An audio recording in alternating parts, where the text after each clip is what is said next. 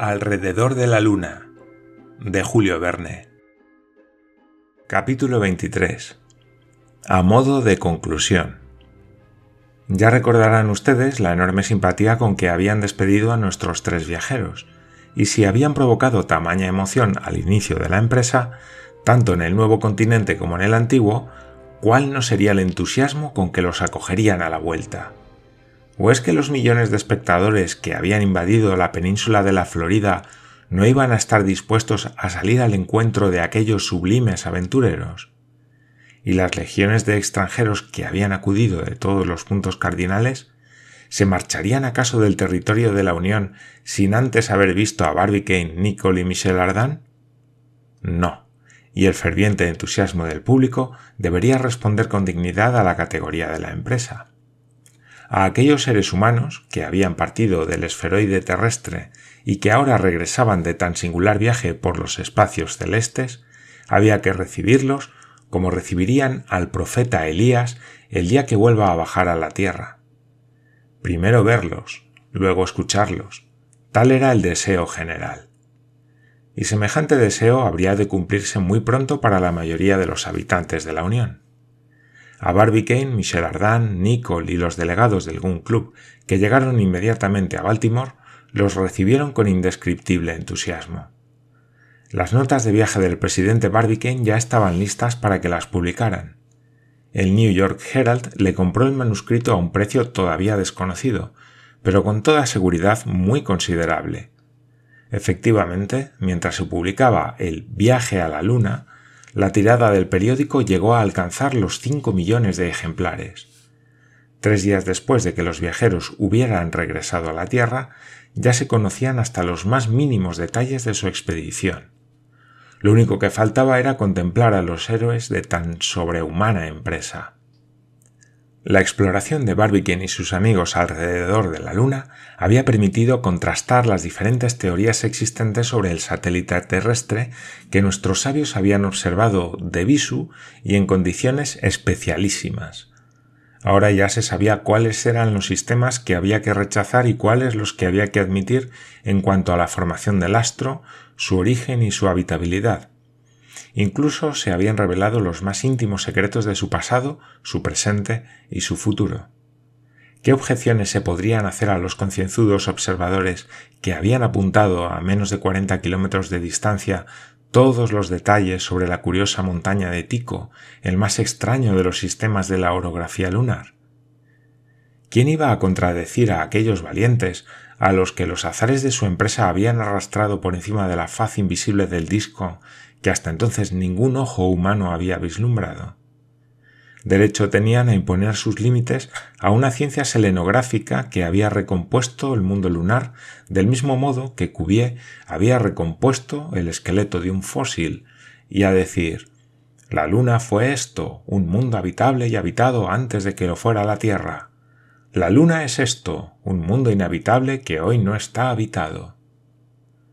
Para celebrar el regreso del más ilustre de sus miembros y sus dos compañeros, a algún club se le ocurrió darles un banquete, pero un banquete digno de aquellos triunfadores, digno del pueblo americano, y en condiciones tales que todos los habitantes de la Unión pudieran participar directamente en el mismo. Se enlazaron todas las cabeceras de línea de los railroads estatales mediante carriles volantes, Luego, en todas las estaciones, adornadas con idénticos gallardetes y la misma decoración, pusieron mesas servidas de manera similar. A determinadas horas, sucesivamente calculadas y controladas con relojes eléctricos que daban la hora con rigurosa exactitud, invitaron a los habitantes a que se sentaran a las mesas del banquete. Durante cuatro días, del 5 al 9 de enero, se suspendieron todos los trenes, como sucede cada domingo en todos los ferrocarriles de los Estados Unidos. En la locomotora, conducida por un maquinista y un ayudante, se había subido, por favor especial, el honorable J. T. Maston, secretario del Gun Club. El vagón estaba reservado para el presidente Barbicane, el capitán Nicol y Michel Ardan. En cuanto el maquinista tocó el silbato, tras los hip hip hurra de rigor y todas las onomatopeyas admirativas que existen en la lengua americana, el tren salió de la estación de Baltimore. avanzaba a una velocidad de 80 leguas por hora. Mas, ¿qué era eso comparado con la velocidad que habían llevado nuestros tres héroes al salir disparados del Columbiad? Y así fueron de una ciudad a otra, y en cada una se encontraba a sus habitantes sentados a la mesa, y los saludaban con las mismas aclamaciones, y les prodigaban los mismos bravos. Recorrieron el este de la Unión, atravesando Pensilvania, Connecticut, Massachusetts, Vermont, Maine y Nuevo Brunswick. Cruzaron el norte y el oeste, pasando por Nueva York, Ohio, Michigan y Wisconsin. Bajaron hasta el sur, por Illinois, Missouri, Arkansas, Texas y Luisiana. Llegaron al sudoeste por Alabama y la Florida. Luego subieron por Georgia y las Carolinas. Visitaron el centro por Tennessee, Kentucky, Virginia e Indiana. Y por último, tras pasar por la estación de Washington, regresaron a Baltimore.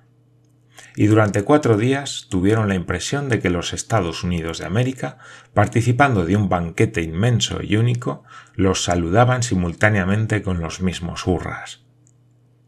Era una apoteosis digna de aquellos tres héroes a los que la fábula hubiera conferido categoría de semidioses. Ahora ya no cabe más que pensar si este intento sin precedentes en los anales de los viajes producirá algún resultado práctico. ¿Se llegará a establecer algún día comunicación directa con la Luna? ¿Se podrá fundar un servicio de navegación a través del espacio para enlazar diversos puntos del sistema solar? ¿Podremos ir de un planeta a otro, de Júpiter a Mercurio, y luego de una estrella a otra, de la polar a Sirio?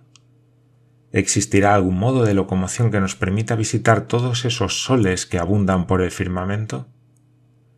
Imposible responder a todas estas cuestiones, pero conociendo el audaz ingenio de la raza anglosajona, a nadie le ha de extrañar que los americanos tratasen de sacar partido del intento del presidente Barbicane de tal modo que, a poco de regresar nuestros viajeros, el público acogió muy favorablemente el anuncio de la creación de una sociedad en comandita, anónima, con un capital de 100 millones de dólares, dividido en 100.000 acciones de 1.000 dólares, a la que se dio el nombre de Sociedad Nacional de Comunicaciones Interestelares.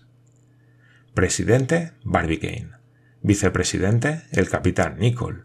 Secretario de Administración J.T. Maston. Director operativo Michel Ardan.